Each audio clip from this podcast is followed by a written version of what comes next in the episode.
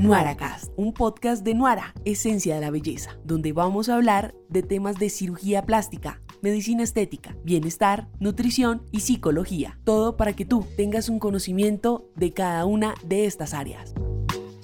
Bienvenidos a NuaraCast. Hola, mi nombre es Diana Díaz, soy dermatóloga de Nuara, Esencia de la Belleza, y el día de hoy vamos a estar hablando del acné, cinco datos que te ayudarán a controlar. Para empezar este podcast, primero quiero hablar que el acné es un trastorno de la piel que va a ocurrir en los folículos pilosos cuando estos se tapan con grasas y células córneas muertas.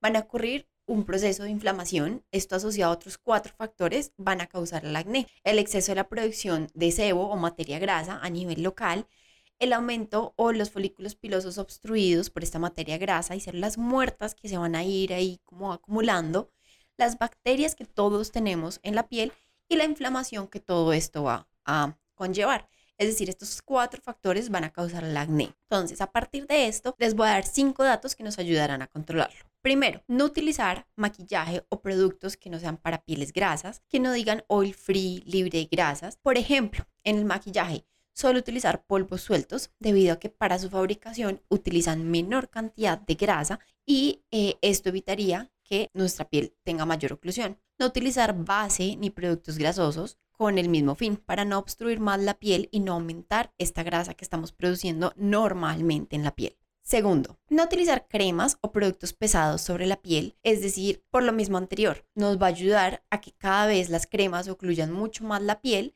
y no nos ayuda a respirar adecuadamente. Solo utilizar productos en geles o en serum con el fin de que ellos tienen una textura mucho más suave y no van a hacer que esta piel se ocluya.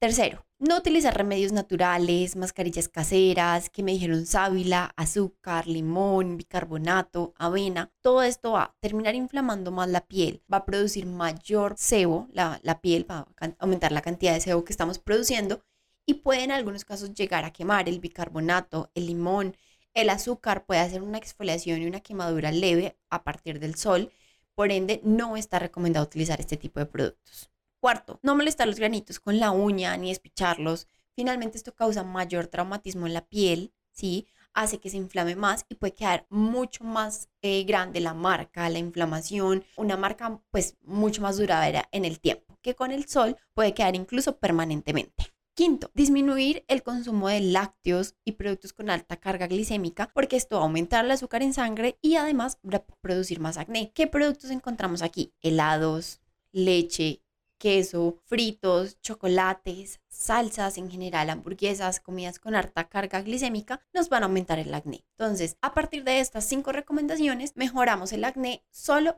con cambios en los hábitos alimenticios, con cambios eh, en productos que utilizamos en nuestra piel, evitar espicharlos y utilizar siempre, siempre los mejores productos para nuestro tipo de piel, ya sea grasa, mixta o seca. Es importante que además de seguir estos consejos consultes con tu dermatólogo. No todos los acné se controlan de esta manera. En algunos casos es importante dejar tratamiento aplicado, tratamiento tomado o incluso dejar tratamientos a largo plazo tomados como la isotretinoína que muchos de ustedes deben conocer, pero siempre, siempre bajo vigilancia médica. Ya otra opción es manejar la cicatriz, manejar las cicatrices que salen en el cuerpo, en la cara, pero para esto existen diferentes tecnologías como láser, peelings, que las podemos encontrar en Nuara. Por eso siempre consulta con tu dermatólogo para manejo del acné. Importante tener en cuenta, no se automediquen, no vayan a la farmacia para que les formulen el mejor producto para su piel, ni tampoco les pasen sus productos al vecino, al amigo, al familiar. Todos los acné son diferentes, cada tipo de piel es diferente. Por eso es importante no autoformularte, siempre seguir las recomendaciones de tu dermatólogo y consultar a tiempo. Si tienes más preguntas, sigue nuestro podcast para nuevos contenidos. Para dudas, déjanos tus comentarios y síguenos en redes en noara.belleza.